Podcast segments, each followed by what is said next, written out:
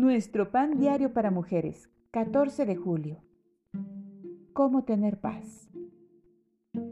La lectura bíblica de hoy se encuentra en Colosenses capítulo 1 versículos 15 al 23. Tenemos paz para con Dios por medio de nuestro Señor Jesucristo. Romanos 5.1. La capilla del silencio Campi en Helsinki, Finlandia, sobresale en medio del contexto urbano.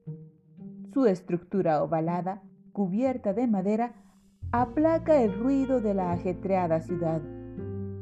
Sus diseñadores la crearon para que fuera un refugio silencioso con un ambiente tranquilo para que los visitantes se reencuentren a sí mismos.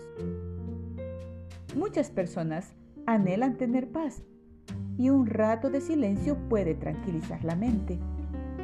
Pero la Biblia enseña que la paz verdadera, la paz con Dios, la brinda su Hijo. Pablo afirmó, justificados pues por la fe, tenemos paz para con Dios por medio de nuestro Señor Jesucristo. Sin Cristo, somos enemigas de Dios a causa de nuestro pecado. Felizmente, aceptar el sacrificio de Jesús nos reconcilia con el Padre y pone fin a la hostilidad que nos separa de Él.